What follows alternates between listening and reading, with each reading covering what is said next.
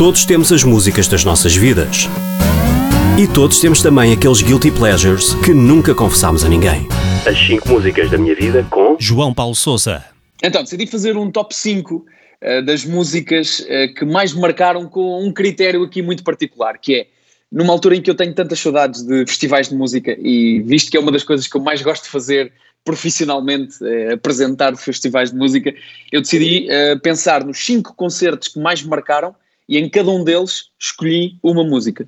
E é isso que eu vou apresentar hoje. Bom, começamos já com o meu concerto favorito de sempre, sim, eu sou essa pessoa que tem um concerto favorito de sempre, uh, foi uh, o concerto dos Foo Fighters, e esta é a música que mais me marcou uh, desse concerto em particular.